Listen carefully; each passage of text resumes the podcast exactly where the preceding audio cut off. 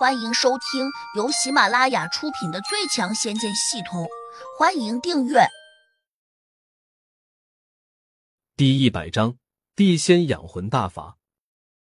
土地老头迟疑了一下，没有回答他，而是看向了胡杨。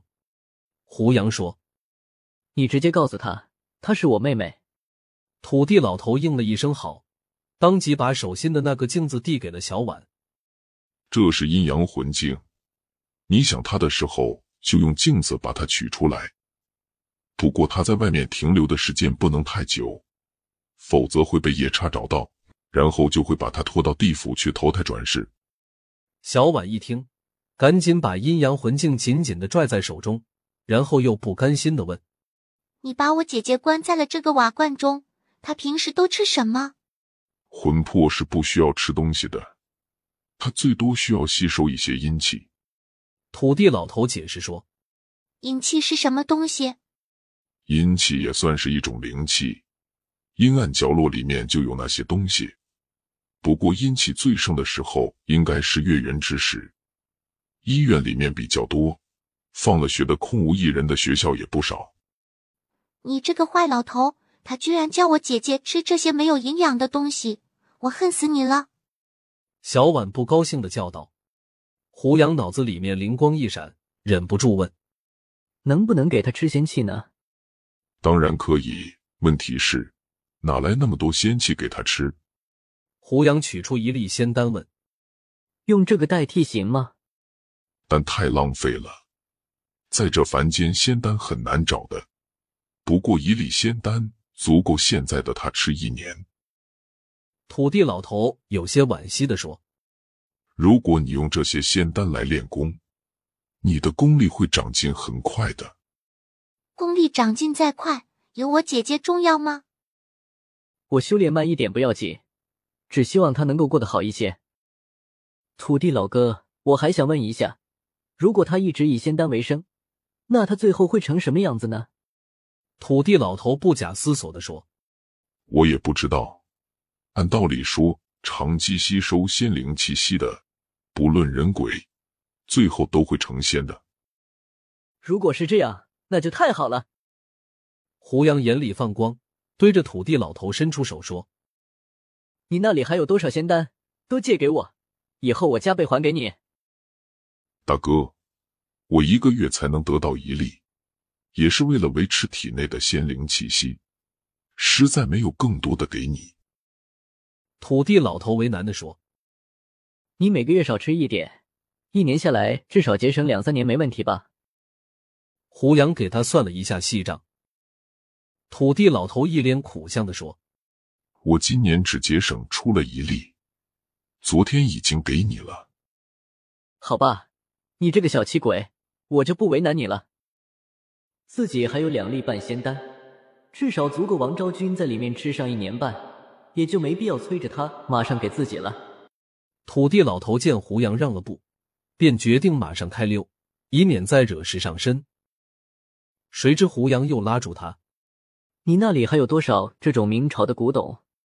你说这种青花瓷罐吧，地下有很多，不过我总不能监守自盗吧？”土地老头有点慌张的说。胡杨心里一乐，说：“你不能盗，那我可以盗吧？”毕竟我不是你们的人。如果你有盗墓的本事，你当然可以到地下去挖，我不会拦你。但是作为一方土地，我也不能明着跟你说哪里有古墓，哪里有宝贝，对吧，大哥？胡杨一听，顿时沉下脸说：“台山道长发了大财，他不可能只是靠着一点香油钱发财致富的，他多半也从地下拿了不少宝贝去卖。”我想问你一句，他是怎么知道那些宝贝的？土地老头摇头说：“我不知道。”那好，你可以假装不知道。我空了去找台山道长到你的地盘上挖一些东西，到时候你可别拦着。胡杨盯着土地老头说。土地老头苦笑了一声说：“行，只要你们有这个本事，我绝对不会阻拦。”成交。胡杨拉起土地老头的手掌，拍了一下。等到土地老头走了之后，小婉才认真的问胡杨：“我听你们刚才说那种什么仙丹，一粒足够姐姐在里面吃上一年，你还有多少？都拿出来，全部放在瓦罐里面吧。”胡杨迟疑了一下，说：“还有半粒。”小婉毫不客气的把胡杨这半仙丹给收走了。但是让胡杨很意外的是，他并没有把仙丹放到瓦罐里面，而是装进了自己的兜里。他解释说：“现在姐姐也吃不了那么多，我先替她保管。”停顿了一下，他又问胡杨：“什么时候有空去帮我妈妈看病？”如果他不说，胡杨都差点忘了。当下便随口说道：“你妈妈什么时候有空，我就有空。”小婉想了想说：“今天也不早了，那就明天吧。”胡杨有些诧异，心想：“现在会到吃晚饭的时间，如果真要过去给他妈妈看病，应该还来得及。难道小婉晚上还有什么事吗？”如此一想。胡杨便多了一个心眼，决定到了晚上再偷偷的去看小婉到底要做什么。现在的胡杨已经成为了地灵，哪怕闭着眼睛用神识感知，也能清楚的看到十多米之外的地方了。因此，胡杨并不用偷偷摸摸的跑到小婉的窗前去看他在做什么，而只需用神识扫过去。胡杨第一眼看见的，竟然是小婉放在桌上的一个碗。